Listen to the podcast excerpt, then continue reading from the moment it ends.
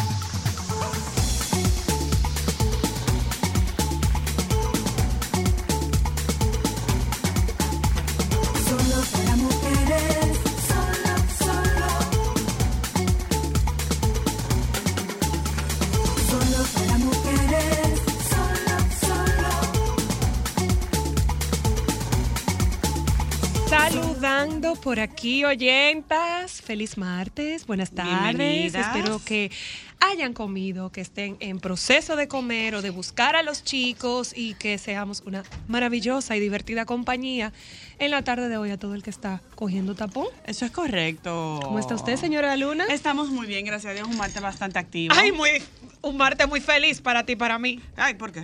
¿Y quién llega mañana a esta cabina? Ay, aleluya, gloria a Jesucristo. Señores, ya la, la, la jefa va a estar de vuelta. No, pero yo no entendí. O sea, Ella ha fue la gozado vacaciones más mucho. larga de la historia. Merecida, merecida. Claro que merecidísima. Muy merecidas. Claro, ustedes han Muy- hecho muy no, mira, buen trabajo. Muy merecidas. Y no solamente eso, muy convencidas. Tuvimos que darle mucha labia para que se fuera porque ella tenía sentimientos encontrados y No, vaya así, disfrútelo y gózalo. la empoderamos ahí Claro para que se fuera. claro la empoderamos para que se fuera y ella ha gozado mucho. Sí, Ella ha gozado en todos sus escenarios. contará, claro que sí. Bueno, oyenta, estamos esperando por hora que nos den esa información de esos colirios externos en países eh, donde vive vivía el dios Zeus y vive también. Yo creo que de vez en cuando Y baja Apolo y y da colirio. No, claro que sí, yo creo que sí. Señora, mire, la verdad es que esta noticia, yo no sé si sería algo malo. Yo lo veo como algo muy positivo y a mí me encantaría conversar con ustedes porque, según estuve viendo, estoy buscando la noticia, eh, los choferes eh, turísticos van a entregar las licencias al Intran Oh, muy bien. Debido a el encarcelamiento y a la medida de coerción que ¿Cómo ha ocurrido con su bueno compañero me imagino de oficio y profesión con el señor que tuvo el accidente la semana pasada en Bávaro. Y ellos dicen que van a entregar sus licencias si no lo liberan. Me parece muy bien, sobre todo en el área turística donde hay sus mafias, algunas de transporte que solamente tienen que ser turístico, no se permite por otros lados, o sea, me parece muy bien. Ahora, mi pregunta es, más o menos que ellos entienden que debe pasar cuando una persona que aún no se sabe qué sucedió, hay muchas teorías, pero según lo que dijo el Ministerio Público, se comprobó que le estaba conduciendo bajo efectos de drogas ilícitas. Eso es, en primera instancia, un inconveniente porque las drogas no están legalizadas en ese país. Ahí estamos violando la ley. Ese es uno. Dos, hasta el sol de hoy lleva cuatro muertes. ¿El señor? Sí, han muerto cuatro personas de ese Ah, ah, accidente. claro, por el accidente. Entonces, vuelvo y repito, ¿qué ustedes sugieren si una persona tuvo un accidente, no sabemos cuáles fueron los motivos, pero tiene cuatro personas muertas, varios heridas y encima de eso se comprobó que estaba conduciendo bajo los efectos de las drogas? bueno pues ah, voy a resumir la noticia para que entremos en ese debate y resulta que el sindicato el sindicato de choferes del transporte turístico del este considera que el chofer Franklin Nin Pérez ha sido condenado mediáticamente por el Estado y a priori por el Ministerio Público. Estas declaraciones fueron ofrecidas en una rueda de prensa por Tomasito Reyes, quien es el secretario general del sindicato, quien también cuestionó que Hugo Veras, director del Instituto Nacional de Tránsito y Transporte Terrestre Intran, quiera cancelar la licencia de su compañero. Abro cita. Como Hugo Veras está tan afanado por cancelar la licencia de conducir de este compañero, nosotros, de forma categórica, le vamos a entregar más de 2.700 licencias que tienen los choferes de transporte turístico al Intran, apuntó. me parece muy bien. Pero, pero mire, lo, que yo pienso es que, eh, ¿Terminaste de leer la noticia? Mira, yo, yo siempre. Pero espérese tengo- un momento, salude, hola. Ah, hola. Buenas tardes. Ella le pasa eso siempre, ella arranca y se le olvida. Sí, Hola, buenas tardes. Está con nosotros la doctora Luna como Más todos los martes. Ay, ella anda de lo más Es bonita. Ay, Ay, Dios. te quedan muy bien. Te sientan muy bien. Me, me están. Te están.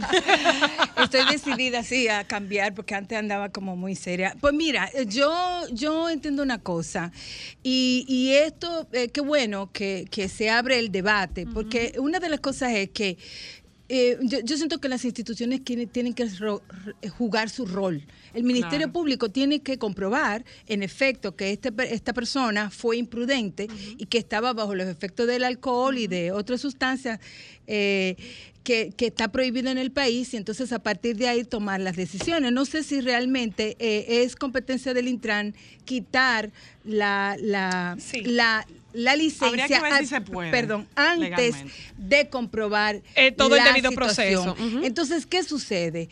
Eh, eh, nosotros tenemos también como sociedad que tener un sentido crítico ante las situaciones. Yo lo que cuestiono de todo el tema es, Ha que habido muchos cuestiono. accidentes que no han pasado en zonas turísticas y no han tenido esta eh, implicación. Honestamente, yo creo ahí que la diferencia ha sido justamente, y, la- y lo duro es, doctora Luna, que el accionar de nuestras autoridades, Eh, que es eh, lo que eh, ah, siempre según, he visto de este gobierno, comillas. es directamente proporcional a la repercusión mediática que ha tenido por es- algunos de los turistas que estuvieron en el accidente y que han dado declaraciones a medios internacionales que nos han puesto de nuevo en la palestra pública con temas del turismo y de la seguridad. Pero Yo ahora el es- y- y turismo, termino, que- cierro cita, el turismo es el principal Medio. eh, medio de, de, De de- divisa de entrada del país. Sí, sí. Es preciso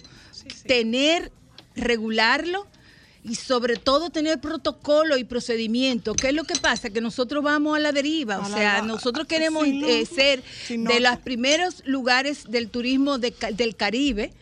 Eh, sin embargo, nuestro protocolo y nuestra calidad en las implementaciones No van de la mano. no, no son acordes. Pero precisamente por eso que lo digo, señores, que, que vimos nosotros la cantidad de quejas en redes sociales de los abusos que cometen los sindicatos de choferes turísticos en el este. ¿Qué se ha hecho al respecto? Nada. Bueno, yo se ha negociado, puedo- se ha negociado, pero siguen pasando Yo- las situaciones. Entonces, per- per- Yo te puedo per- hablar. Dame un momentito. Perdón, Cris. En el caso del transporte, mira como ayer vimos un video de la 27 de febrero, dos guagüeros haciendo competencia. Entonces, con el tema de tránsito, señores, aquí tenemos que hacer algo. Nosotros estamos en el lugar número uno del mundo en muertes por, por accidentes de tránsito, por exceso de velocidad. Señores, aquí aquí tú no puedes manejar de manera adecuada porque tú tienes que estar pendiente del que decidió eh, parquearse en una curva, el que decidió robarse un pedazo y irse en vía contraria, el que dijo Sí. que no, mira, no era en esta calle, me voy a ir de reversa hasta donde yo es, quiera. así es. En la 27, ca- ¿cuántas veces uno quiere entrar, por ejemplo, a un carril rápido, Dame un pero tú no momentito. puedes porque no te dejan ver? Dame un momentito, buenas. Entonces no podemos así. Buenas.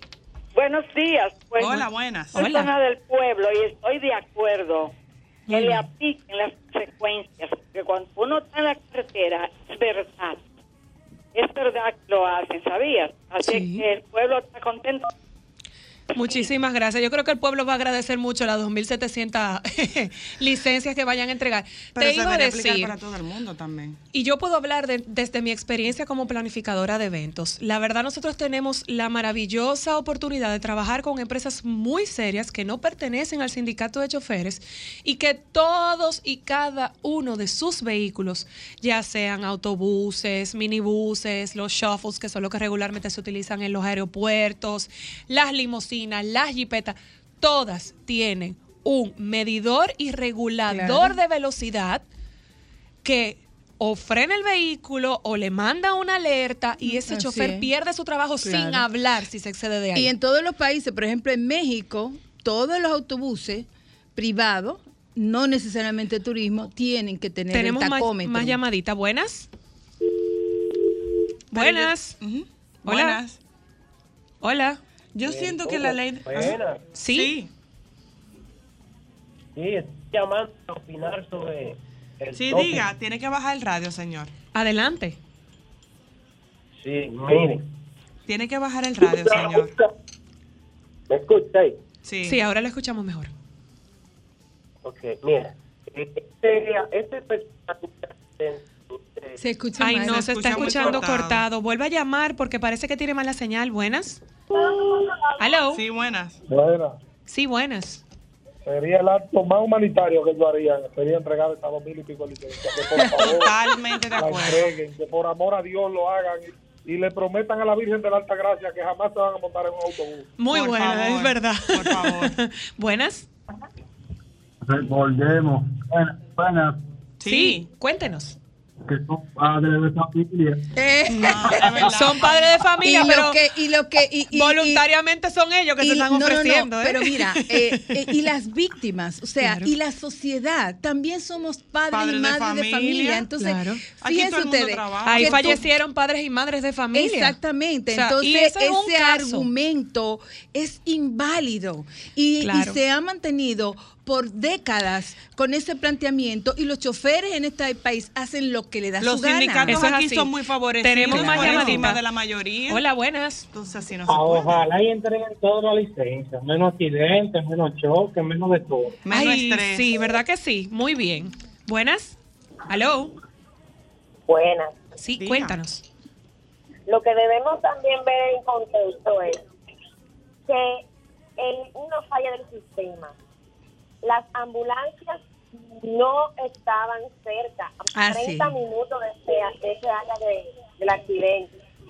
La Comipol que anteriormente estaba en esa vía, ni siquiera había unidades de la Comipol. Ujú, Eso Los es así. heridos tuvieron que ser transportados en vehículos particulares. Eso Así es. hubo una acción rápida. Eso es así. Eso es lo Yo, lamentable. yo pienso que es importante Dame un eh, momentito. enf- enfatizar ese- esos aspectos de- Buenas. del que el sistema accidente. debería funcionar. El sistema debe Pero volvemos funcionar. a lo mismo. Nosotros Buenas. queremos ostentar del país, del base. Caribe, con mejor turismo cuando no hay respuesta. Estás al aire. Buenas. Sí, sí, escucho. Sí, Eh, diga. ambas, Diga. yo, yo me pregunto, ¿tuviera la misma consecuencia si, la, si son nacionales dominicanos? Exacto. Claro O que el no. Qué bueno que tú mismo te vas a autorresponder. Tú supiste que no, ¿verdad? Tú te vas a autorresponder, ¿verdad? Tú sabes la respuesta. Es dura, pero es la realidad. Te voy a poner un ejemplo. ¿Tú sabes la cantidad de, por Sí, ejemplo, de usuarios de Uber que se quejaban del sindicato en el Baja el aeropuerto radio, de las por favor. ¿Pasó Aló. algo? No. Sí, Aló. sí, sí. Estás al aire. Esto es, para, esto es para que usted vea el grado de sinvergüenza de esos taxistas y de esa gente turístico. Oye la amenaza que hacen, donde hubieron cuatro muertos y no 50 gente mutilada por la sinvergüencería de un chofer. Que le entreguen todas las licencias que no hacen falta. Gracias por su llamada. Hay mucha gente que está de acuerdo con que usted entregue la licencia. Por Buenas. favor, entréguenla Sí, todos. buena. Ámbar, eh, Diga. Fíjate lo siguiente, es muy, es muy bueno mirar las cosas desde un punto de vista, nada más de un solo punto de vista. Porque, fíjate, ¿qué va a hacer la familia de ese chofer? Ah, ¿Y qué va a hacer la familia de los Entonces, muertos, por sí, ejemplo? perfecto. ¿Puede el chofer resarcirla? eh, eh, eso es un accidente que pasa todos los días en todas las partes del mundo. No, no. nada más un accidente de una persona que esté conduciendo bajo los, bajo los efectos de la cocaína Pero, es eh, accidente aquella cosa que tú no puedes evitar. Lo que tú puedes evitar es irresponsabilidad. porque ese, la- las autoridades son la- los, los irresponsables. Pues, primero, no supervisan lo- lo- los, los sindicatos de, de- de- de choferes. Segundo, no los vehículos tampoco el Intran lo, asu- lo supervisa. Si tienen la goma lisa. eso es cierto. Eso sí, en eso Ahí sí estamos cierto. totalmente de acuerdo. Ahí usted tiene un No punto. es de, de ese chofer, es del Estado. Sí, Pero él también Eh, no es responsable, él estaba está conduciendo bajo, obligado bajo a los supervisar efectos. a cada chofer y a cada vehículo que sale a la calle y más si es de turismo. Sí, sí, eh, yo, yo ahí pienso estamos que de acuerdo con estamos de acuerdo, sí. Eh, mira, Ah, yo, es muy fácil romper la, la soga por el más fino, ok, el chofer fue irresponsable. No, no, el nosotros, nosotros estamos hablando de lo agradecido que estamos de, de que los otros en solidaridad entreguen las licencias. No, no, Lo que mira, el eh, dame un momentito, dame un momentito. yo, yo pienso, mira, tu, tu planteamiento es muy válido Claro que y estoy muy de acuerdo contigo en el sentido de que muchas veces nosotros analizamos las situaciones desde un punto de vista. Hay una responsabilidad colectiva y ciertamente el Estado ha sido negligente e irresponsable frente a estas situaciones. Porque se- Acción, consecuencia y regulaciones. Porque ciertamente de que nada de lo que es necesario hacer para conducir con Se ha seguridad se hacen. Los, los autobuses no se revisan cómo están, cómo están las gomas, cómo está eh, eh, el, el- el propio vehículo. Las leyes no se respetan y si no se respetan no hay consecuencia. Ciertamente no hay eh, un sistema de regulación y de verificación. Pero Pero te también, voy a- perdón, eso, te voy a hacer una pregunta tú como médico. permítame, eso plantea que nuestro país que el Ministerio de Transporte, que el Ministerio del Turismo se sienten y comiencen a ver dónde hemos fallado, porque ciertamente no fue ese, ese chofer el causante de No. esta tragedia. Esa tragedia ha ocurrido en República Dominicana, afectando a turistas que han venido hasta acá. Es. Entonces es necesario tener una mirada amplia de la situación y es preciso hacerlo, porque muchas veces nos limitamos ante esas Pero tengo una pregunta. La verdad Todo es lo que, dice el, tema, señor, el tema pero- está maravilloso, pero ya tenemos que ir a publicidad porque tenemos mucho contenido muy interesante para la tarde de hoy eh, y lo voy a compartir con ustedes. Eh, hoy está con nosotras Indiana Tamares y vamos a conversar con ella sobre el slow working. Vamos a ver qué es eso. La Me doctora gusta. Luna. Yo no sé lo que es, pero me gusta. no creo Suena que te como guste. bonito, suena No, como suena bonito, despacio. pero no es muy genial. ¿Es en verdad? realidad, vamos a ver qué, qué- de qué se trata. Con nosotras estará también Clarindi Esteban y con ella vamos a hablar por qué lo añoñas tanto y cuáles son las consecuencias de añoñar tanto a un niño. Ay, pues me voy a quedar aquí para defenderlo. Y en el día de hoy, para cerrar, como todos los martes, la doctora Luna estará compartiendo con nosotros sobre todo que el día de hoy es el Día Internacional de la Niña y vamos a conocer un poco sobre las estadísticas y la realidad de las niñas en nuestro país en la tarde de hoy. Así que Así agradecemos que se queden con nosotros y vamos a seguir conversando durante todo nuestro horario. Con nosotras. Muy bien, ya volvemos.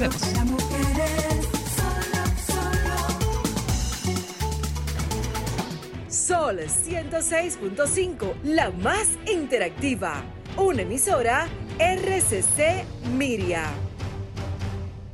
No tengo la menor idea. Ah, ya. La doctora Luna dice que se oye bonito. Bonito. Cuando Según- hablan de slow, que es despacio, como que va bien. Así mismo. Según tengo entendido, no es tan bonito. En la tarde ¿Por de hoy vamos a conversar sobre un término que se llama slow working, del cual no tenemos conocimiento, pero que Indiana nos va a guiar. ¿Cómo estás, Indiana? Hola, hola, oyentas, queridas amigas, equipo. Estas mujeres están fajadas en ausencia de la jefa. Y lo han hecho muy bien. Súper bien. Así Son es. unas campeonas. Ella se puede volver a ir de vacaciones. Yo creo que no. La que se va a ir de vacaciones soy No, yo. Son equipos, son Sí. equipos. Así que gracias de nuevo por la invitación. Siempre es un placer estar con las amigas y ustedes, claro, siempre. El slow working es una nueva tendencia. O sea, realmente, a pesar de que tiene tiempo, porque por ejemplo, desde Agrupa, nosotros trabajamos terapia laboral para Ujú. aquellas personas que están muy estresadas Las quemadas, burnout. Sí, exacto. La que Ujú. ya están a, a punto de darse por vencido. Es muy complicado ese tema porque puede tener consecuencias irreparables, tanto a nivel física como psicológica. Entonces, esta tendencia nace desde que vino el tema del yoga, el mindfulness. El mindfulness, ajá. Exacto, toda esta corriente de cogerlo suave, incluso antes de la pandemia, de ir un poco más despacio para no perder la esencia. El slow lo- working comienza a invitar a las personas a trabajar, pero a trabajar de forma consciente.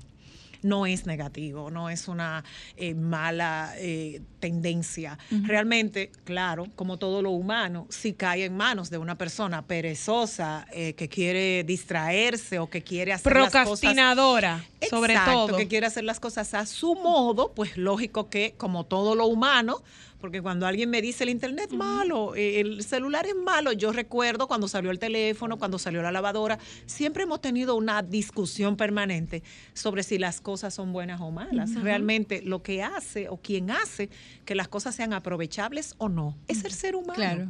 Porque usted puede tener un arma para defenderse o para matar, puede tener un vehículo para trasladarse o para hacerlo un arma de batalla.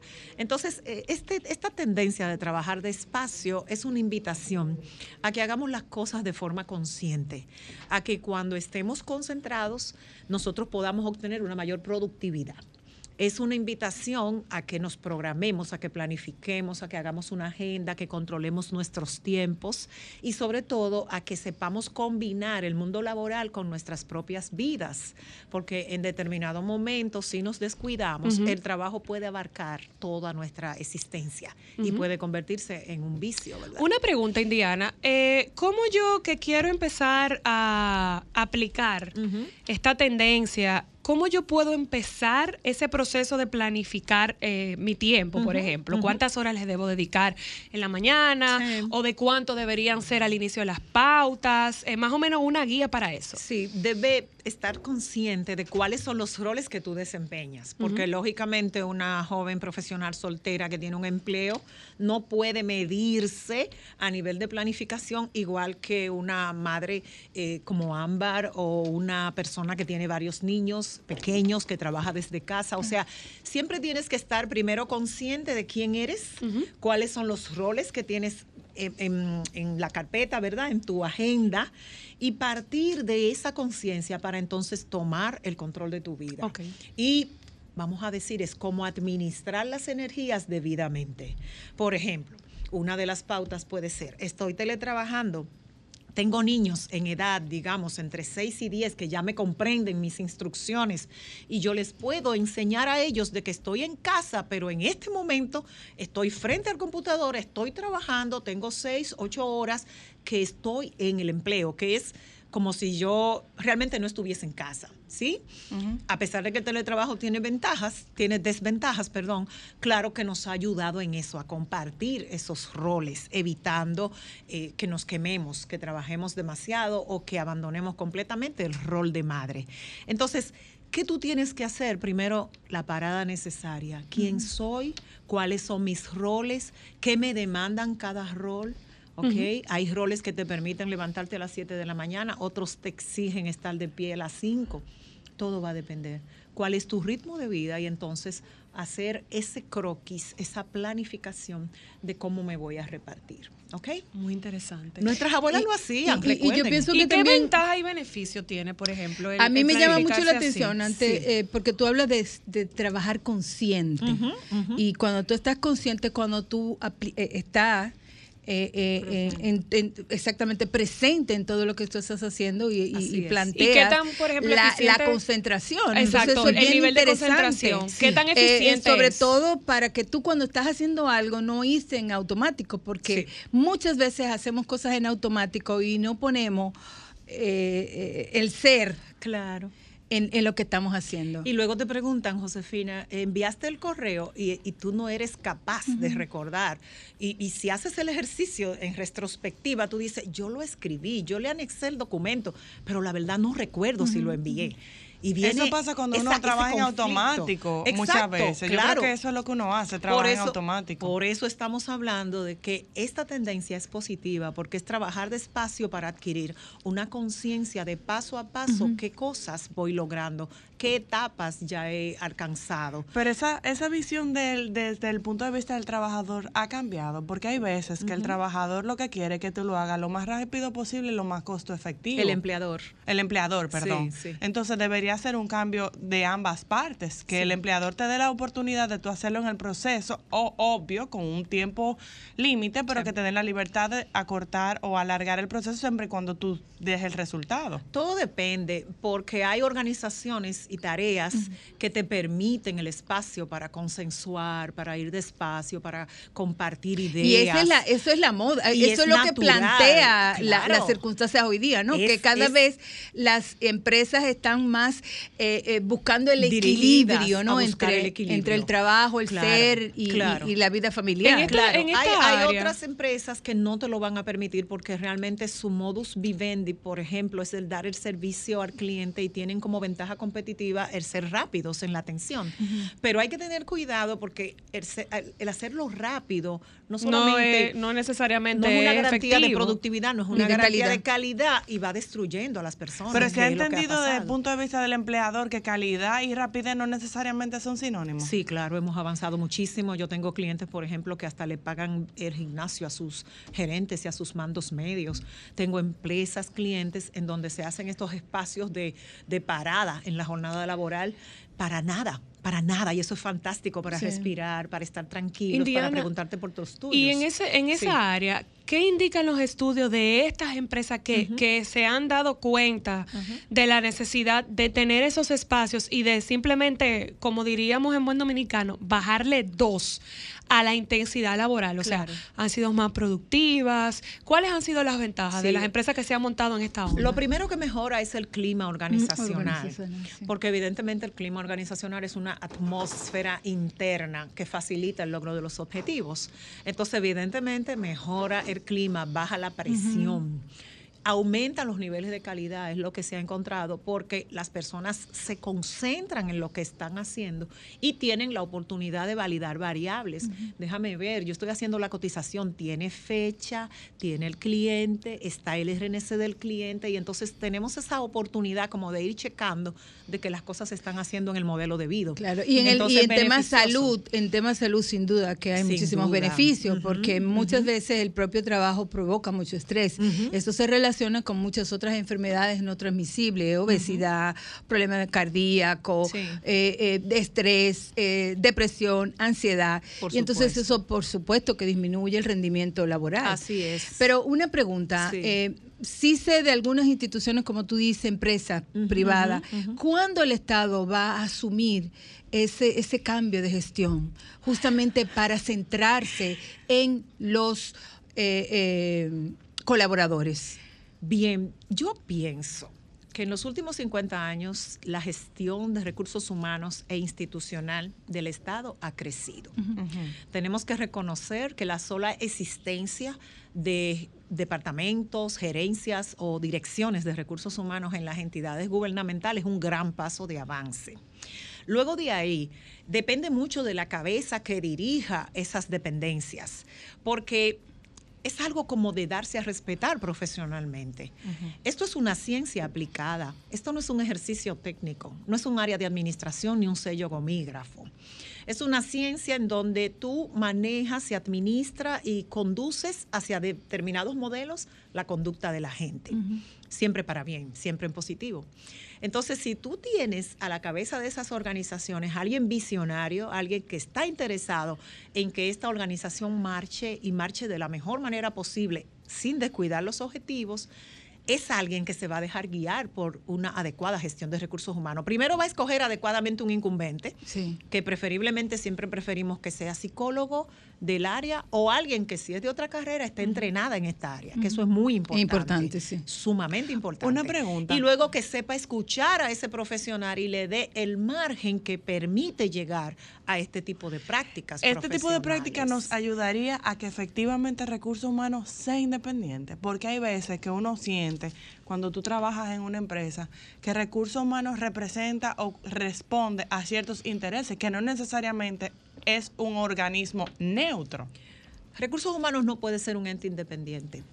Recursos humanos es un ente acompañador, aconsejador, que está a la derecha del jefe o de los jefes, el consejo, quien dirige, quien administra, los dueños, para, como el escucha de la tercera base, decirle, lanza, róbate la base, corre ahora. Es alguien que está de cerca y tiene un jefe macro que es o son los objetivos de la organización. ¿ok? En muchas ocasiones, incluso quienes dirigen se alejan de los objetivos de la organización y es nuestro deber, es una conversación odiosa, pero es nuestro deber decirle, mira, te estás alejando del propósito del proyecto, a veces con decisiones que pueden parecer tontas, pero que lesionan el alcance de los objetivos, ¿ok? Entonces, nosotros no podemos estar eh, de manera autónoma en las organizaciones. No es eso. Tenemos que conocer en dónde yo estoy, qué es lo que se aspira y luego cuál es el estilo de liderazgo de quienes dirigen para entonces poder hacer mi trabajo. Luego, el nivel de profesionalidad que tengas, que exhibas, es lo que te va a ganar el respeto para poder ser escuchado, como en muchas otras profesiones. Así es. Es así. Eso es así. Tú tenías una pregunta. Sí, yo eh, quería preguntarte, Indiana, ¿qué tan real va a ser eso en nuestro país? ¿Qué tanto están tomando en cuenta estas eh, nuevas dinámicas que se están dando en el mundo laboral eh, los empresarios de- dominicanos? Sí, uno se sorprende. Estamos avanzando. Quizás más lentamente de lo que deberíamos, porque hay muchísimas necesidades, pero hemos avanzado bastante. Eh, reconocemos que el empresariado dominicano cada vez está más interesado en que sus empresas tengan áreas de recursos humanos y que estas, em- eh, estas áreas le permitan eh, llevar una mejor gestión, ¿ok? Porque nosotros no estamos ni a favor de los empresarios ni a favor de los trabajadores, sino a favor del logro de los resultados de la mejor y sana manera posible. Genial. ¿Ok? O sea que eso, eso es una máxima. Eh, hemos avanzado muchísimo y yo pienso que el hecho de que esta misma profesión eh, cada vez eh, se forme más, se forme mejor, es un síntoma de que las cosas van cambiando. Hay un inconveniente, y tú me preguntabas ahorita por las ventajas y desventajas. Está el tema de nuestra cultura, ¿sí? Eh, tú tienes trabajadores que ya a los tres meses, cuatro meses están entrando al portal de la Secretaría para ver cuánto me toca de liquidación, cuál es la mejor manera de yo provocar un incidente para que me den mi dinero. Entonces, tenemos que trabajar más en formar un ser humano completo, un, ser humano integral. ¿Ok? Que no solamente tenga esas competencias técnicas que las empresas buscan, sino que sea un ser humano que se sume al proceso que la organización Que se ponga la camiseta. Que se ponga la camiseta. Pues sin abusos de ningún lado. Pues muchísimas gracias, Indiana. No, no, Por ustedes. favor, comparte con toda nuestra audiencia tus redes sociales y tus contactos, porque sé que de esto hay muchas Sí. personas que quisieran contactar. Ay, muchísimas gracias. Bueno, arroba Indiana Tamares. Tamares es con M y Z. Y estamos en Agrupa, A-G-H, A-G-R-H, UPA, o sea, con una H intercalada entre la R y la U. O en arroba transformar RD. Nos pueden buscar en todas las redes sociales y con gusto para servirles siempre. Gracias, Indiana. Vamos Gracias un a momentito a, ustedes. publicidad, oyentas. Y cuando regresemos, por aquí está la señorita Evelina y ella nos trae una propuesta muy interesante con la cual está trabajando. Ya volvemos.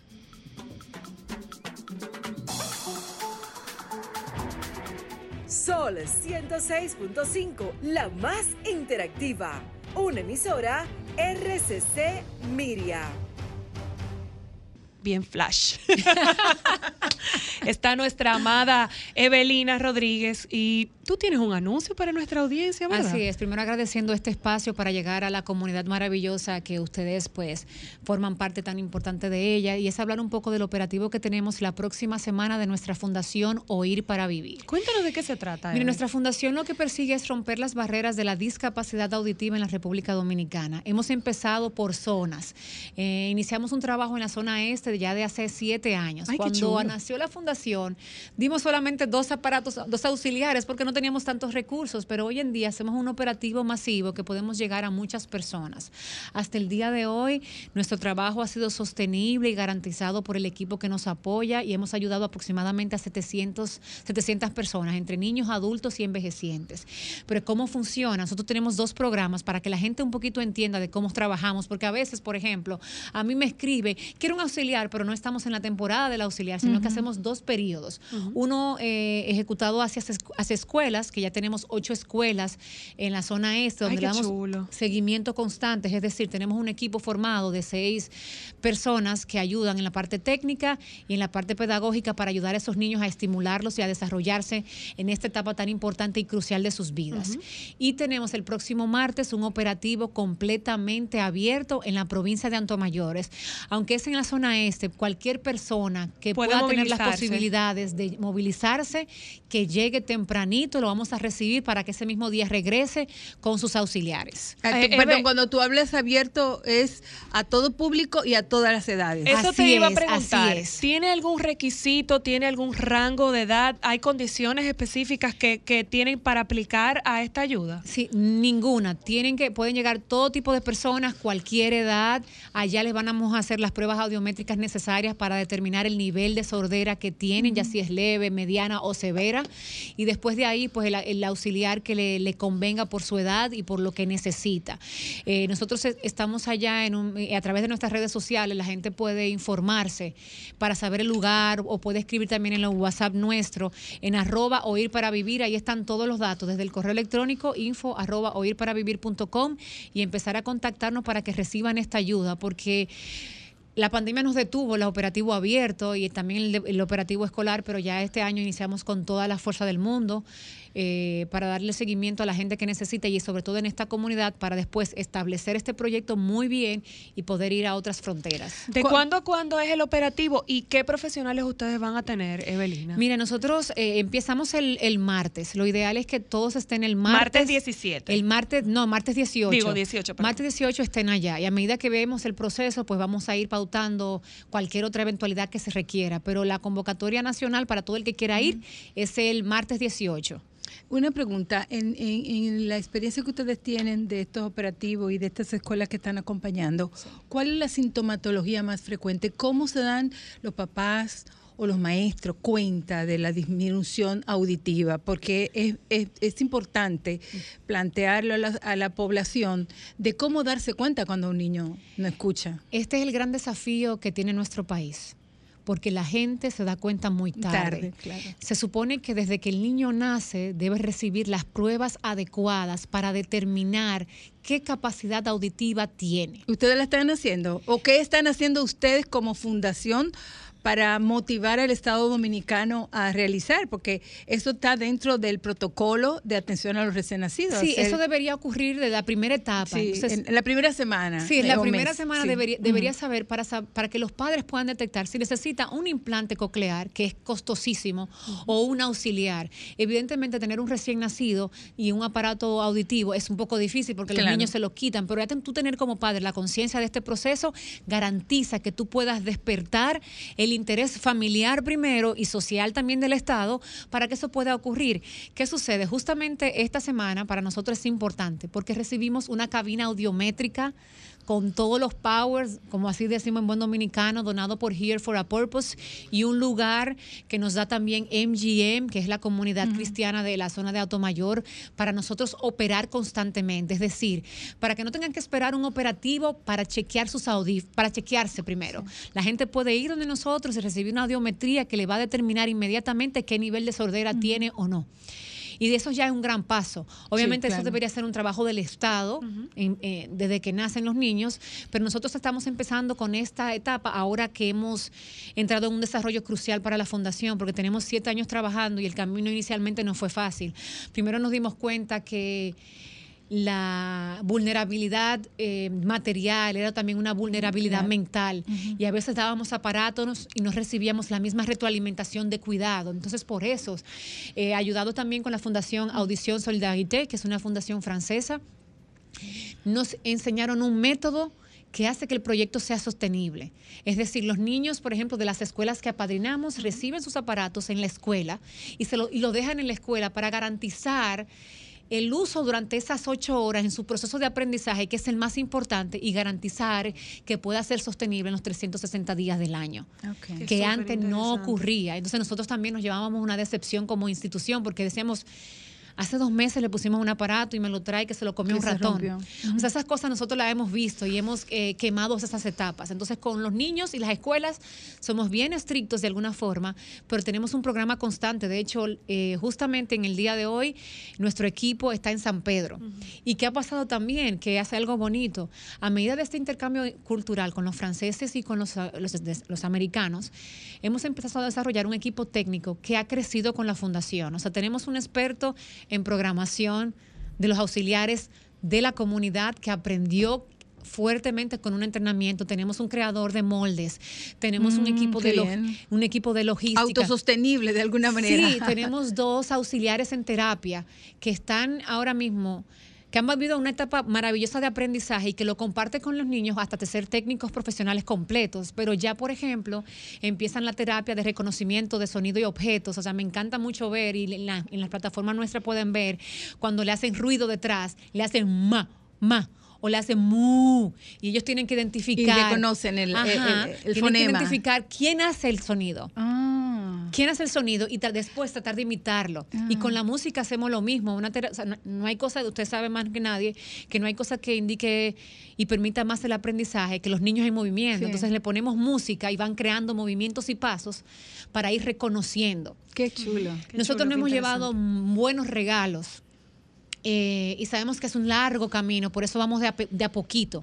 Eh, intentamos que este año poder cubrir toda la zona este y ya con Dios mediante y, y el acercamiento de instituciones que nos permitan alojarnos en otros lugares, pues seguir creciendo con la fundación. Pues muchísimas gracias, Belina. De verdad te deseamos la mejor de la suerte, que sea súper exitoso, porque nada en el Ya lo mundo es. es, Que siga más maravilloso que esa intención, ese corazón tan hermoso que tú tienes de querer ayudar a otros. Muchísimas gracias, que la gente vaya a, a aprovechar estos recursos que están disponibles, profesionales de alta Y gama. Esa, esa cabina que tú hablas, entonces eh, eh, va a estar en, allá en, En Atomayor. Atomayor, la vamos a inaugurar a partir del Cualquier lunes. persona que está en, cua- en cualquier punto de la, del país que no tenga recursos para hacer su audiometría puede llegar hasta Atomayor y hacerlo. ¿Tienen algún número de contacto? hacerla y después esperar cuando nosotros tengamos un operativo particular y aprovechar el beneficio. Buenísimo. Wow, el teléfono se me olvida.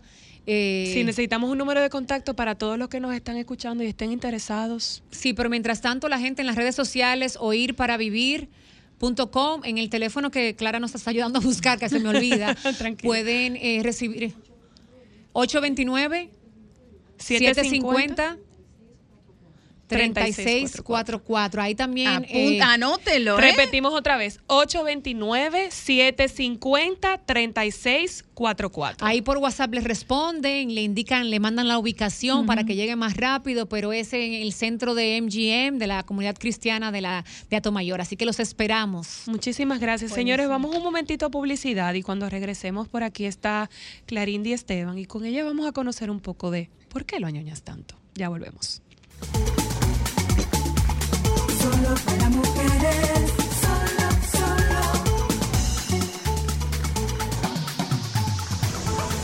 Sol 106.5, la más interactiva. Una emisora RCC Miria.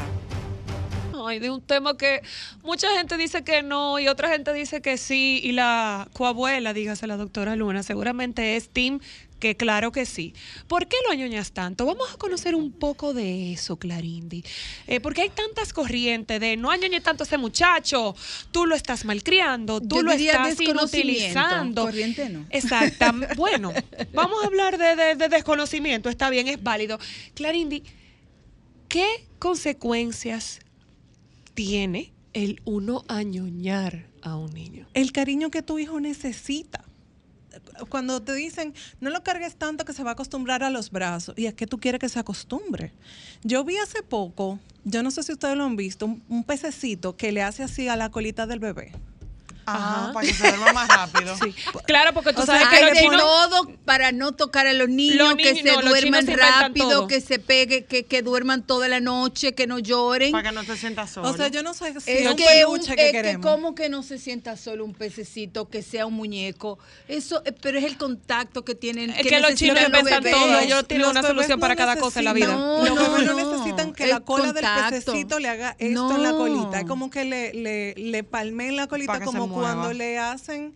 Para le- dormirlo, para, dormirlo, acurrucarlo, para- pudiéramos decirlo. El niño necesita al adulto, necesita a la persona, necesita a su mamá, necesita a su papá, necesita el toque, necesita el, olor, el contacto, el, el latir del corazón Y, de su y- cuidador. y el intercambio, eso es lo más importante. Por el dar y recibir. Ahí tengo una pregunta y no sé si sería para Clarindi o No, para no, Clarindi para- es la invitada. Para Clarindi o No, para la doctora pero- porque tú eres pediatra. Pero es que es que a mí me encanta porque cuando yo vi a la implica. doctora Luna aquí yo dije, ay, pero eh, esto va a estar demasiado bueno. Pero por ejemplo, uno como papá entiende lo que un bebé necesita, porque precisamente eso que tú dices de, de malcri- o sea, se entiende como malcriar, añoñar, o sea, hay muchas formas. Y uno como adulto no entiende lo que implica para un bebé durar nueve meses en la barriga de mamá y cuando sale al mundo. Entendemos neurológicamente lo que implica tener un bebé o lo que necesita un bebé. Absolutamente, ni siquiera por cultura lo tenemos. Claro. Porque por, por cultura es que dicen no lo cargues tanto. Por cultura Sí. le dice duérmelo, déjalo llorar. Yo no sé si ustedes recuerdan una frase muy famosa, déjalo llorar porque se le desarrollan los pulmones. claro. Médicamente, doctora Luna, se desarrollan los pulmones. supuesto porque- que no, no. Entonces, son cosas que por cultura la tenemos, pero que no realmente tienen que ser ciertas.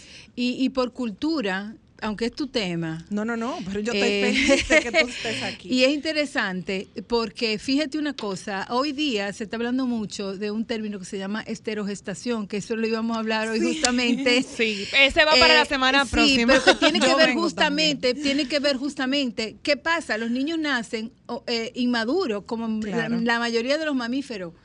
Entonces, eh, el, el tiempo que ellos están, los primeros nueve meses o quizás el primer año, los niños necesitan estar en contacto, sobre todo con su mamá. Claro. Y hay una muchísimos eh, estudios científicos que demuestran cómo los, la mamá y los bebés se sincronizan, inclusive hasta en el latido cardíaco, En el sueño. en el sueño y en la respiración. O sea que los bebés necesitan necesariamente a su mamá O sea, y qué cercana. Si el bueno- la mamá no está, por lo menos necesitan un Qué, adulto. qué bueno Claro. que una autoridad en el sector salud y en el cuidado de la primera infancia lo está diciendo, porque siempre ha sido nuestra labor en Solo para Mujeres tratar de orientar a nuestras madres y a, y a los padres que nos escuchan el hecho de romper ese mito Claro. de que porque tú le das amor, cuando, Clarindi o, o doctora Luna, el amor puede ser excesivo en esa etapa de la vida. No lo es. ¿Existe algo como un exceso de amor? Yo no, yo no te diría que el exceso de amor, sino quizá un amor eh, que pueda ser dañino hasta cierto punto. Yo creo que ya no se llamaría amor. Es cuando tú empiezas a hacer cosas por el niño que el niño puede hacer por sí mismo. Cuando tú interrumpes su desarrollo, eso tú lo haces por desconocimiento, porque crees que lo estás amando, pero cuando tú empiezas a hacer daño sin querer, porque estoy totalmente segura de que una madre hace algo algo como eso es simplemente por desconocimiento, pero cuando tú no expones al niño a lo que tiene que exponerlo, como por ejemplo ponerlo en el suelo porque necesita eh, el piso es el mejor regalo que le pueden hacer a un niño. Simple Aunque te llena de gérmenes, bacterias y de medias Límpialo, límpialo. Limpio. Ajá. Coge detergente y límpialo. Yo- Pero no nos hemos muerto nosotros con toda la piedra y tierra que hemos comido durante toda la vida. Pero hay pero- mucha gente que no pone a sus niños de- en el sueño, en el piso, precisamente por eso. Vamos, vamos a cuidarlo, o sea, vamos a, a- Claro. a tener una esquina en el piso. Yo no estoy hablando de una alfombra, yo no estoy hablando de que... Y por favor no le pongan colchas, limpien el piso y en el piso el niño va a tomar las habilidades que él tiene que formar en el momento que la tiene que formar. Un niño necesita, precisamente en el tema de que tú dices no colcha, sino piso. Sí. ¿Cuál es la diferencia de que él esté en un lugar duro a un lugar blandito que uno entiende que es más cómodo para ellos? Lo que pasa es que ciertamente es más cómodo, sin embargo, no te da la estabilidad que tú necesitas. Por ejemplo, si tú vas, si el bebé se quiere, quiere empezar a fortalecer los músculos de la espalda y el cuello, que es el primer paso que hacen en el piso, en una cama no lo pueden hacer porque no se sienten estables, entonces se sienten inseguros. Ok. Y no le pasa nada en el piso. Y no le, y del piso no se van a Absolutamente. caer. Volvemos al tema del añoñamiento, que es nuestro... nuestro Que eh, forma parte eh, hasta sí. cierto punto de, de Eh, esto. papá, mamá, más mamá que papá. Eh, ¿Va a tener eso alguna incidencia en un bebé o en una bebé? Mira, algo, la doctora Luna decía ahorita, si mamá no está un adulto, yo siempre he dicho que papá debe involucrarse de la misma manera que se involucra mamá porque son mamá y Los papá papás. de ese ser, de ese pequeño ser que está ahí. Entonces, ¿por qué no darle la oportunidad a los dos? Porque creemos que estamos añoñando al bebé, pero yo les aseguro que el adulto recibe tanto amor y tanto añoñe como un bebé. Los bebés malcrían. Eh, manipulan, perdón. No. Imposible. Eso, eso es un mal concepto. Los bebés no manipulan. sobre La manipulación es un acto No. consciente y un bebé no tiene la conciencia para manipular. Los bebés lo que manifiestan una necesidad y De el algo. adulto cuidador tiene que ser responsivo, o sea, tiene que estar eh, eh, atento a las necesidades que tienen los Y un niños. bebé no puede decir yo quiero un abrazo. Y no, señores, hasta los adultos necesitamos Claro. un abrazo en algún momento Clarindi, determinado. pregunta.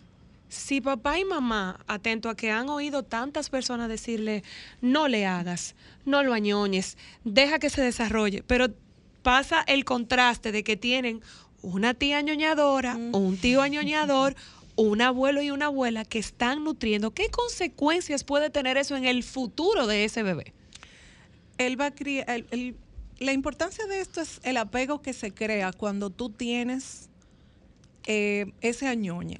Entonces, hay algo que se llama apego seguro, que se da justamente cuando ese adulto responde a esas necesidades que mal llamamos eh, la palabra Manipulación. manipulación, o sea, es la, la necesidad manifiesta de algo y ese adulto se lo provee, entonces hacemos un apego seguro. Tarde o temprano, ese niño va a ser un niño independiente, tarde o temprano, ese niño va a ser un niño amoroso, porque es lo que recibió. Entonces, ¿qué pasa cuando eso no sucede? Se crea un apego inseguro, un niño totalmente dependiente, o sea, car- características emocionales de un adulto donde vamos a ver un adulto que tiene necesidades afectivas que no va a poder expresarlas eh, y va a ser en lo personal como también en lo profesional. Una pregunta, Ajá. Clarindi, porque hay muchas personas y sobre todo eh, eh, de abuelos que a ve- como están escuchando que últimamente se usa mucho el término apego seguro.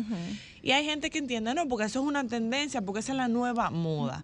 ¿Hay estudios que hayan comprobado la diferencia de tener un apego seguro Muchísimos versus estudios. un apego Pero inseguro? viejísimo. Muchísimos Eso, eso se comenzó a estudiar desde el comportamiento de las aves, Volby.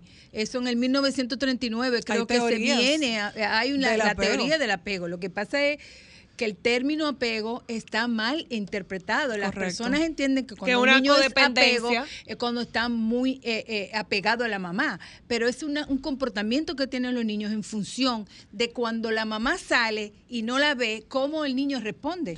En ese sentido. Pero ella es la... En ese sentido, no, no, algo, que, pero- algo que tú estás diciendo, Clarindi, tal vez no viene con el tema, pero ¿qué importancia hay de cuando papá o mamá salen de la casa despedirse de un niño?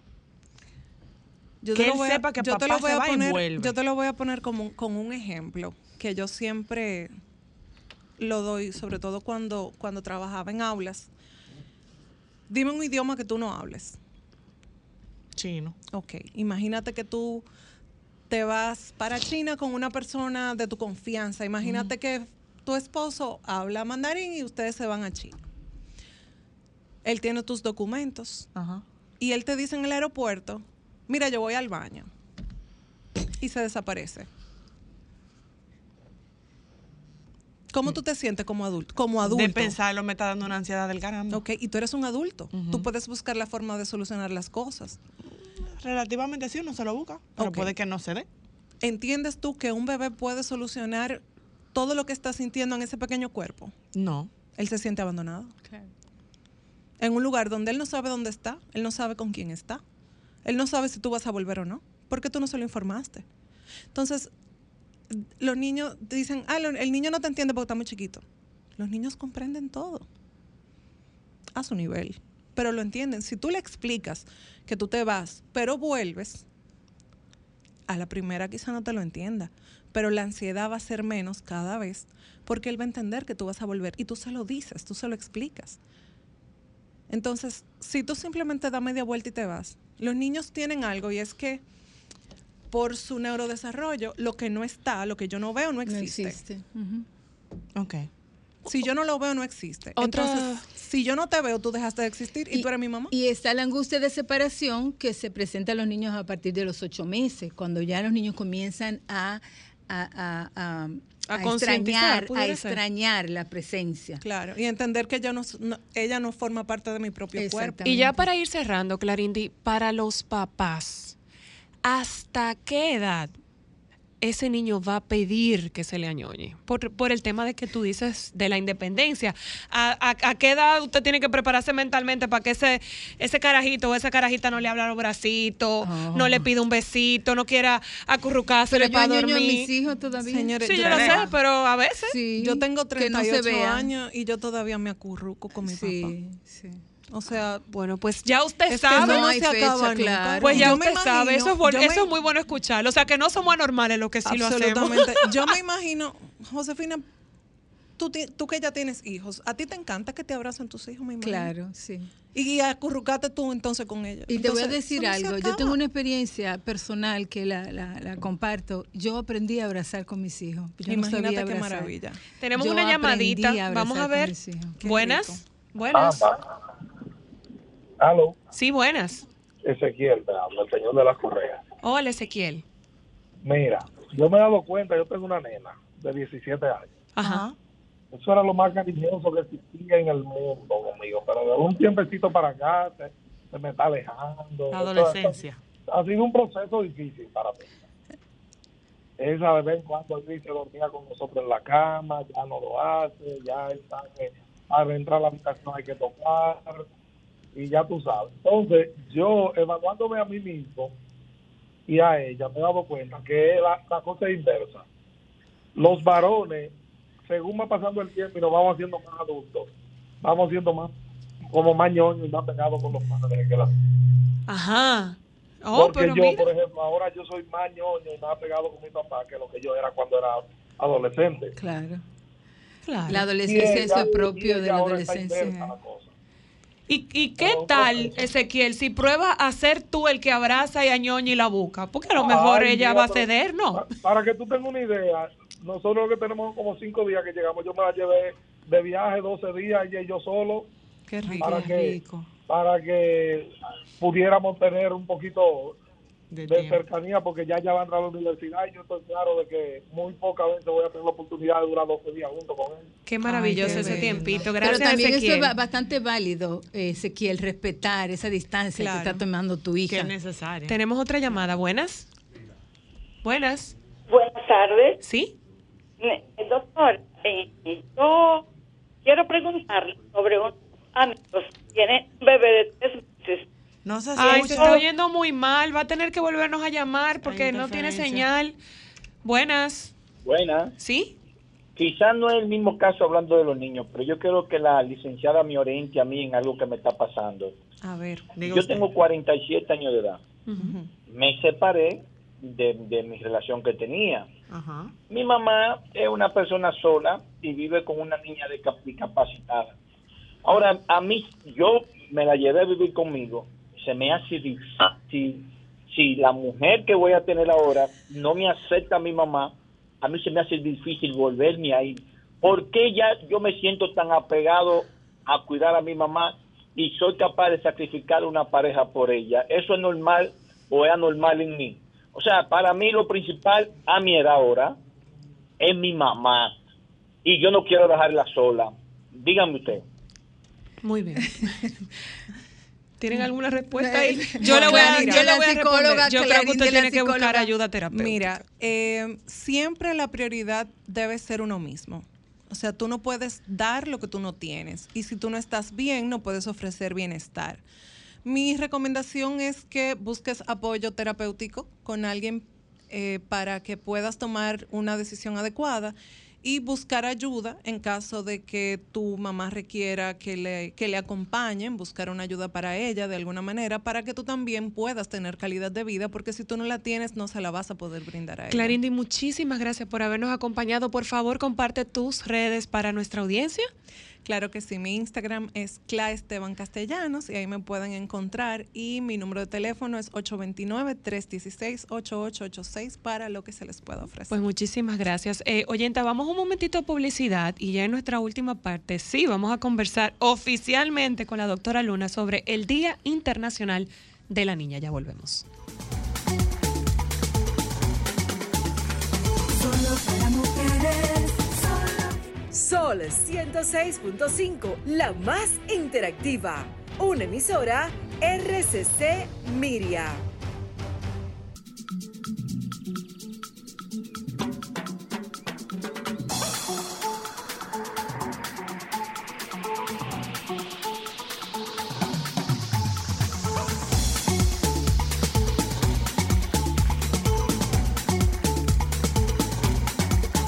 Y ya en nuestra última parte Pero- vamos a conversar un poquitito, porque el programa de hoy ha sido bastante licuado, movido, interesante y con mucha participación de nuestras oyentes y oyentes, sobre el Día Internacional de la Niña, doctora Luna. ¿cómo Me han dejado de último, pero está bien. Mira. Ay, porque es que nosotros disfrutamos tenerte aquí para que no te vayas. Gracias. O porque será porque más El Día. Internacional de la Niña, eh, cada 11 de octubre eh, eh, se, se celebra este celebra o día. se conmemora? Eh, se celebra. Entonces, ¿qué pasa? Eh, y esto tiene que ver eh, con buscar, de eh, hacer conciencia sobre las oportunidades que las niñas necesitan para realmente crear un mundo que sea igualitario y que sus derechos sean eh, eh, eh, garantizado. Entonces, en realmente yo les confieso que en principio yo estaba muy en contra de este día porque yo particularmente pienso que tanto los niños como las niñas, los varones como las hembras tienen muchas situaciones que impiden su desarrollo, sobre todo en este país. Pero ciertamente que las niñas y las adolescentes están enfrentando situaciones que son muy difíciles, que les, que, que le- le- les compromete su desarrollo y su desarrollo futuro. Entonces yo quería eh, eh, provocar esa reflexión un poco, porque muchas veces estamos celebrando día a día y día, y bueno, ay, se hacen actividades, pero eh, como que nos quedamos en la superficie y no analizamos realmente qué es lo que está pasando. Esta mañana yo hice como ese ejercicio y comencé a ver las estadísticas, lo que las distintas eh, encuestas en hogar eh, hablan sobre esta situación. Y es penoso lo que pasa con las niñas y adolescentes de nuestro país, que estamos escuchando muchísimo. Pero fíjese, nosotros tenemos, somos el país de la región con más alto índice de embarazo en adolescencia. Pero ¿qué sucede? Y yo voy a desglosar un poquito esta cifra. El 13% de las adolescentes inician relaciones sexuales a los 14 años. El 13%. Eso y cuando número, tienen Luna, ¿eh? 17 años, el 45% son sexualmente activas. Con 17. 17. Pero ¿qué sucede? Hay un acceso limitado a la educación sexual. Totalmente. Eso lo plantea el MINER y eso lo han planteado distintas encuestas que se han hecho en nuestro país. Fíjense ustedes. O sea, estamos hablando, y perdón que le interrumpe, de información de estudios que se han realizado. O sea, esto no es Claro, inventado ni, ni todo tu lo que humilde opinión. Toda la, la cifra, y quiero que me. eh, todas las cifras que les voy a plantear son cifras estadísticas nacionales. ¿sí? Oficiales. El 17% de las adolescentes creen que no pueden quedar embarazadas en la primera relación sexual. ¿En serio?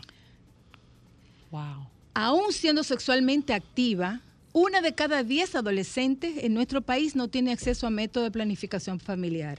Eso lo dice UNFPA. Una de cada diez. Una de cada 10. Pero ¿qué sucede? El 24% de los nacimientos en nuestro país son de mujeres menores de 19 años. Eso lo dice el Servicio Nacional de Salud en el 2019. Pero el 16% de las muertes maternas de las mujeres que mueren en este país En ese rango también. son menores de 19 años. Eso lo plantea el Ministerio de Salud Pública. Sea, estamos hablando de tres instituciones con mucho peso, ¿eh? Dos a tres de las adolescentes que han salido embarazadas no han tenido embarazos intencionales y muchos de estos embarazos están relacionados con abusos sexuales, con embarazos forzados. ¿Cómo con esa cifra las niñas y las adolescentes dominicanas van a salir de la miseria, de la pobreza, eh, van a romper con el ciclo de la De pobreza, pobreza. que plantean los embarazos tempranos? Pero hay otra cifra que es también más dolorosa para nosotros como país y que la exhibimos, y es que el 32% de las mujeres de 20 a 24 años dijo haberse casado antes de los 18 años. Y la mayoría de estos embarazos ocurren con hombres mayores que ellas, que muchas veces le lleva más de 10 años.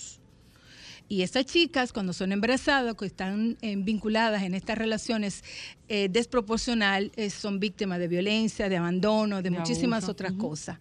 Entonces, cada vez que en el país eh, algunas de las instituciones de derechos humanos y instituciones y organizaciones eh, internacionales están planteando eh, algún tipo de modificación para el reconocimiento de los derechos sexuales y reproductivos de las personas adolescentes, se mueve la gente y, y- y apelan por ese derecho que tienen lo que se llama la autoridad parental, que son los papás que tienen que tomar decisiones en este sentido. Pero aún teniendo la autoridad parental en este país, que, que la, la- la- la tienen los papás, hasta los 18 años, fíjense todo lo que está pasando. Entonces se requieren hacer cambios importantes en nuestra sociedad. Pero lo peor de todo es que estas chicas son las más pobres. Son las chicas que no estudian porque el propio embarazo las saca de la escuela, no porque estén embarazadas, sino porque ya no vuelven. Entonces es una, son unas cifras que fríamente Lastiman bastante. lastiman. Y que deben ser niñas estigmatizadas y alejadas por el resto del grupo también. Bueno, ya- seguramente. No, porque está Ya- normalizado. ya en está muchos normalizada, casos. ya Es- tú y te ese es el problema, A mí lo más me Luna. preocupa, me preocupa, sobre todo el dato que tú diste, una de cada diez tiene acceso a información. Una de, de- a cada métodos diez. de planificación. de Entonces. Si nosotros tenemos una realidad, y es lo que yo siempre he cuestionado, si nosotros tenemos una realidad que nuestros chicos y nuestras chicas inician sexualmente a, temprana 14 edad, años. a los 14 años, eso lo pueden buscar en las distintas, eh, eh, en hogar, y en hogar lo viene diciendo desde el 2013, que es la eh, encuesta de, de, de ¿Sigue en aumento o se ha mantenido? Se ha mantenido. Entonces nosotros seguimos tapando el sol con un dedo, impidiendo que los muchachos reciban educación sexual en la escuela. Y cada vez ¿Educación es sexualización, doctora Mm, Luna? Absolutamente no. Y Porque cada aquí vez entendemos que eso es claro que no. No, no, no, no, no. La educación sexual integral plantea información y formación a las personas para tener una sexualidad responsable y sana. Y una Entonces, pregunta si en ese tienes sentido. un chico, una chica que está iniciada sexualmente y que cree que en la primera relación sexual se no, puede salir embarazada, ¿qué tú vas a esperar? O algo tan básico como que ni conoce cuál es su ciclo, ni cómo se comporta su cuerpo. exactamente. Entonces, en ese departamento específicamente, doctora Luna, hay evidencia de que a mayor conocimiento de su sexualidad. Asumen su debut sexual con responsabilidad o lo retrasan. Por supuesto que los retrasan. Lo que nosotros estamos viviendo es una falta de información y de formación que hacen y que lleva a los chicos y a las chicas a iniciarse sexualmente sin tener conocimiento de, la- de las circunstancias y de los riesgos. Cuando una persona tiene información y tiene eh, herramientas para decidir cuándo iniciarse sex- sexualmente de manera consciente, por supuesto que posponen el inicio de la relación sexual. Porque es Entonces, una decisión, no una consecuencia. Claro, entonces, ¿qué es lo que nosotros estamos viviendo? Estamos viviendo una desinformación que pone en riesgo a nuestros niños, a, nuestras chicas. Y hasta que el Estado no enfrente y no confronte esta realidad, nosotros vamos a seguir exhibiendo esta cifra. Se y es lo que, lo que yo planteo, esa falta de, de autocriterio, de criterio, de análisis, de mirarnos, de, de, de, de vali- de validar. Sentido porque una de las cosas que más se ha estudiado en este país es en el embarazo. Y todas las instituciones saben lo que está sucediendo. Pero ¿qué pasa? Que cuando comienzan a hacerse algunas modificaciones y políticas públicas que vayan en favor de los derechos de, las adolescentes, se paran en dos separa la gente, no, no, no, somos nosotros los papás que tenemos que educar a, a la- a- a nuestros hijos, pero los papás no educan. Los papás no educan sexualmente y lo que quieren es que reprimir y eso no funciona. Tú sabes que a mí me llama la atención en ese sentido y, y es como República Dominicana es signatario de varios tratados internacionales Muchísimo. donde se supone, de entre, para mencionar uno, los objetivos del milenio, donde se supone que la República Dominicana debe brindar información y respetar los derechos sexuales y reproductivos de los niños, niñas y adolescentes. Y no lo cumplimos. Sí, sí. Porque Entonces- dentro de los derechos sexuales es darle información. Claro, claro. Entonces, bueno, yo traje todo esto un poco para eh, eh, provocar eh, análisis, reflexión entre nuestros y nuestras oyentes, entre los papás y entre las mamás, eh, para que sepan qué es lo que está sucediendo. Muchas veces estas situaciones la vemos a- a- al, al- otro lado, a la- en la otra esquina, en la otra acera. Nos negamos a ver lo que hay en su y- casa. y- exactamente. Y nos negamos a ver cuáles son las realidades. Entonces, eh, eso es lo que quería yo con esta eh, conversación, pues dejar en la mente de cada uno de los oyentes eh, esas situaciones. Doctora Luna, comparta con, con nuestra audiencia sus redes y si usted va a tener algún un escrito que me parece bastante válido sobre información. esta Ya- información, Ya por lo voy a favor. publicar, mi, mi Instagram es FIFA Lunar. Eh, yo también la próxima semana, y le voy a avisar, voy a tener también un Instagram Live Oh. para hablar sobre abuso sexual infantil. Sumamente importante. ¿Abuso y prevención o solamente abuso? Es un poco para prevención, porque yo pienso que todavía aquí hay muchos mitos tabúes en relación a, a los abusos sexuales que ocurren con tantísima frecuencia. La sociedad tiene unos, plante- tiene unos planteamientos que van en contra de, de- ¿De del reconocimiento de que el abuso la sexual, que la relación sexual con una persona menor de edad, de, de masculino y femenino, es un delito. Pues perfecto, muchísimas gracias por habernos acompañado, oyentas. Ya mañana es un día maravilloso. La señora Luna estará con nosotras en Por cabina fin. luego de tres semanas muy Por merecidas yes. de vacaciones, porque la verdad es que trabaja demasiado. Estamos muy felices de tenerla en casita de nuevo. Así que los dejamos con los compañeros del Sol de la Tarde que ya están aquí. Hasta mañana.